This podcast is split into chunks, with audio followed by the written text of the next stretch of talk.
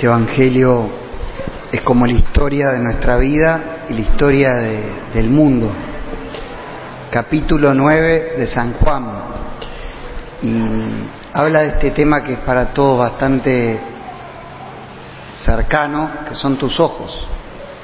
Todos tenemos ojos, algunos le funcionan, otros no tanto y otros no le funcionan. Pero se sabe desde siempre que de los cinco sentidos, los ojos es el que más te permite conectar con la realidad. De hecho, fíjense que todos los sentidos fueron ideados por Dios para que conectes con todo lo que está ocurriendo.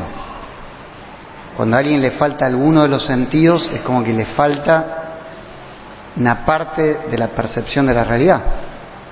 Entonces, ser ciego es no poder ver, y no poder ver son mil cosas, no es solo una. Pero el punto es por qué es la historia nuestra y la historia de la humanidad si nosotros no somos ciegos. De hecho, lo mismo le dijeron los fariseos. Tú nos dices esto a nosotros si nosotros no somos ciegos. Le dice Jesús, si ustedes reconociesen que son ciegos, yo los curaría. ¿Qué está diciendo Jesús? Que el ser humano es ciego. Después del pecado es ciego. Antes del pecado teníamos una percepción de Dios fuertísima, el pecado original me refiero. El ser humano percibía muy claramente a Dios. Para muchas personas Dios es un problema. ¿Cómo hago para encontrar a Dios? ¿Qué tengo que hacer para descubrirlo? Antes del pecado original no era un problema.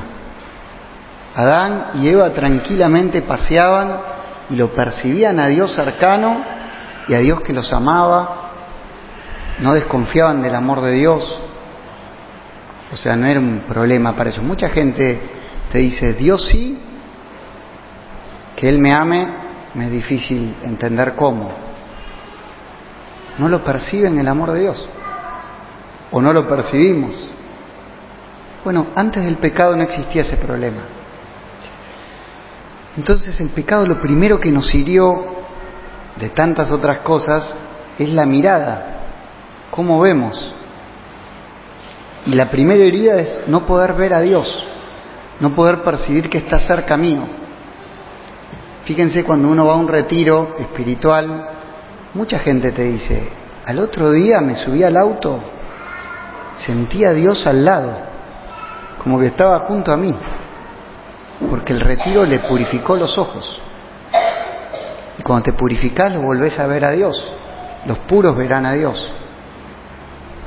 Entonces esa dificultad para percibir a Dios nos viene del pecado. Y eso es lo que Jesús llama ceguera. Y en este Evangelio dice, yo vine para que los que no ven, vean. Quiero realmente sanar al mundo entero en sus ojos. No solo es Dios que no lo percibimos bien, sino que a veces te cuesta percibir a la gente que tenés alrededor.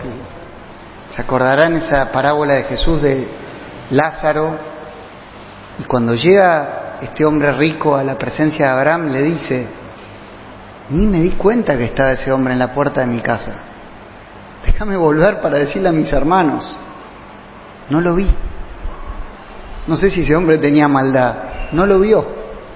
Ni se dio cuenta que estaba esa otra persona ahí. Entonces el pecado también nos hiere para ver a los que nos rodean. No nos damos cuenta de lo que están viviendo, qué les pasa, Estamos como desconectados de esa realidad del otro. Porque el ser humano es como si se mete para adentro. Y también esa ceguera nos tocó para con nosotros mismos. Fíjense que muchas veces uno no se puede ver bien a sí mismo. Sí percibe que está triste o que tiene algo ahí adentro del alma, pero si tiene que explicar por qué ocurre eso, no ve la causa. O sea, al ser humano le cuesta verse a sí mismo, entenderse. Decía Pascal, soy un misterio para mí mismo. No entiendo bien cómo funciona. Entonces, qué buena noticia es que Él vino, nos ve ciegos, como lo vio este hombre ciego de nacimiento a la orilla del camino. No se metió en la causa de la ceguera, sino directamente fue a ese hombre y lo tocó con algo que sale de él, que es su saliva.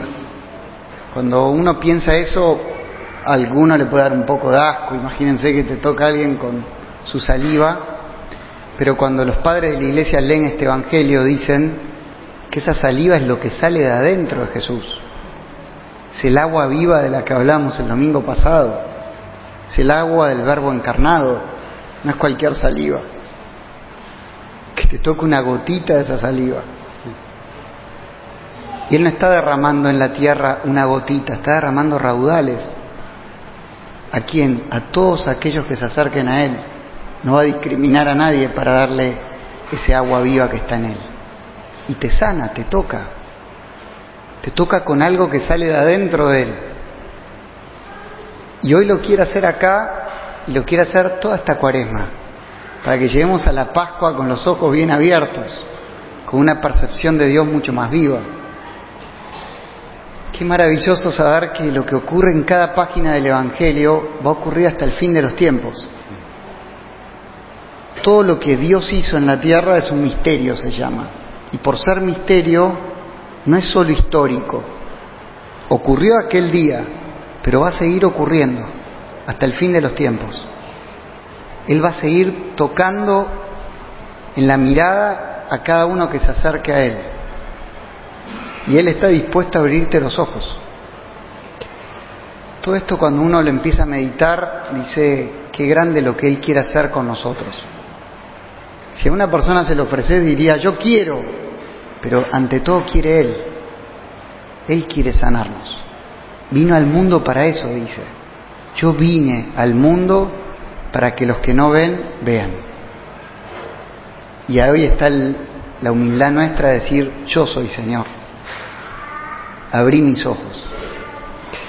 Hay una parte en un sermón de Newman que él habla de la mirada que tiene el ser humano, sobre todas las cosas, dice. Pero miren cómo lo explica, dice, hay mil modos de mirar la realidad y el mundo, pero uno solo es el adecuado. Tratemos de mirar este mundo como lo ve Dios. Tratemos de mirar las personas, lo que nos ocurrió, como lo ve Dios. Tratemos de, mirar la vida futura y el mundo invisible como Él lo ve. Si no logramos entrar en la realidad tal como es, viviremos rodeados de sombras. Si no logramos entrar en la realidad tal como es, que es como la ve Dios, uno vive sin entender bien quién es Dios, quién soy yo, para qué estoy en este mundo. Hoy es gran, una gran oportunidad para pedirle, Señor, Udvidiam, significa que vea. Tocame, que veas. Que vea lo que vos ves.